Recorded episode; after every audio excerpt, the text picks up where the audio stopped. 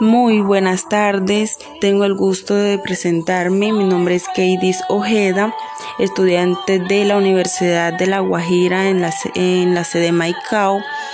Eh, me encuentro cursando el sexto semestre del programa de licenciatura en educación infantil.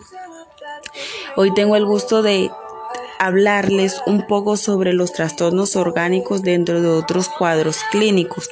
En él podemos encontrar el mutismo selectivo, que es un trastorno de ansiedad en el que un niño que por lo general habla en casa no puede hablar o no quiere en otros entornos, como lo es la escuela, el parque, no, este, uno de los síntomas que presentan los, esas personas con mutismo selectivo es eh, quedarse paralizado de, este, de miedo o como apagado cuando se le pregunta o cuando no pueden hablar. Algunas, algunos niños este, usan gestos y expresiones faciales y asientan la cabeza para comunicarse. Una de las metodologías que podemos aplicar para estos niños con estos trastornos son la metodología de trabajo en equipo, ya que ellos sienten la necesidad de hablar, de comunicarse con sus compañeros. Si van a dejar de colorear, él tiene que comunicar. No vamos a dejar de colorear o vamos a hacer esto. O sea, él va a sentir esa necesidad de comunicarse con sus compañeros. Eh, también encontramos el autismo infantil, que es un trastorno no neuropsiquiátrico, un trastorno neuropsiquiátrico que generalmente se manifiesta durante los tres primeros años de vida y es caracterizado eh, por aislamiento social, dificultad para comunicarse. Eh, los niños, los niños que presentan este trastorno este, se comunican por medio de mímica, eh, utilizan patrones estereotipados de conducta, de conducta, es decir, gestos o expresiones para comunicarse.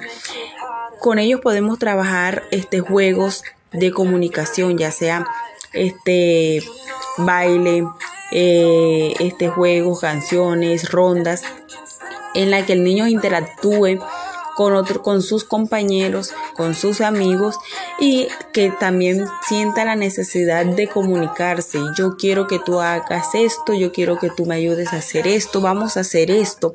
Él va, va a sentir también esa necesidad de comunicarse.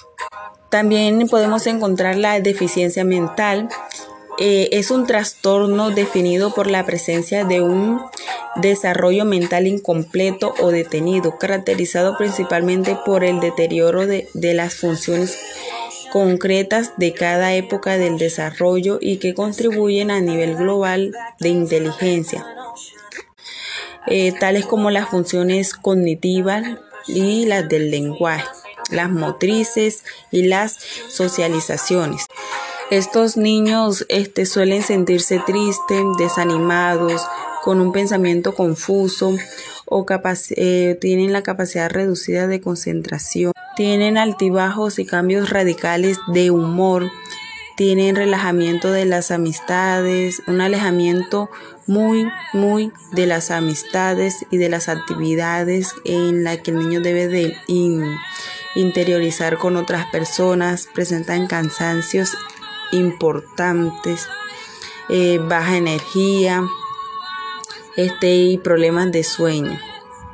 Es muy importante trabajar con estos niños, los trabajos este, en grupo, los trabajos cooperativos, ya que el niño también este, va a sentir la necesidad de o la obligación de interiorizar con sus compañeros, de comunicarse con sus compañeros.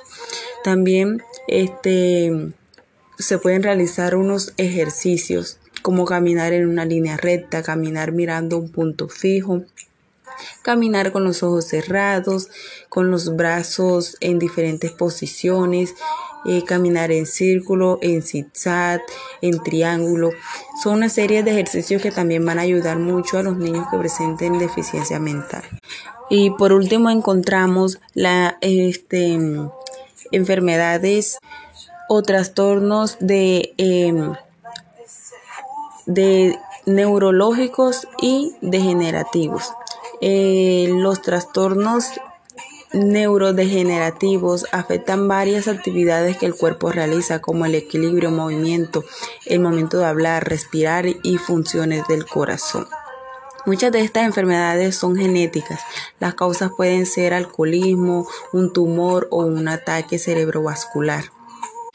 Eh, este, algunas de las enfermedades neurodegenerativas son como enfermedades de Alzheimer, eh, ataxia de, de, Friedrich, eh, enfermedades de Huntington.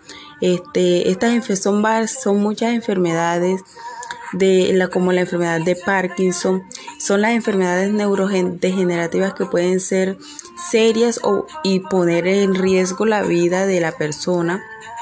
Y también esto depende del tipo y la, y la mayoría de ellas no tienen cura.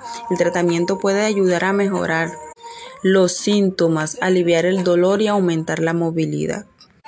Eh, para niños con este trastorno se puede implementar muchos, muchas actividades como son los rompecabezas, eh, los armatodos, en el que este, juegos de este, motricidad gruesa, motricidad fina, eh, este, ese juego en campos libres donde el niño pueda mover totalmente su cuerpo, ser libre. Este, esto ayuda mucho en lo que son estos trastornos de neurodegenerativo. Eh, entonces ya llegó la hora de despedirme. les doy muchísimas, muchísimas gracias por escucharme. Eh, estaré dando más informaciones sobre estos trastornos, estos eh, tipos de trastornos del lenguaje. Muchísimas gracias por escucharme.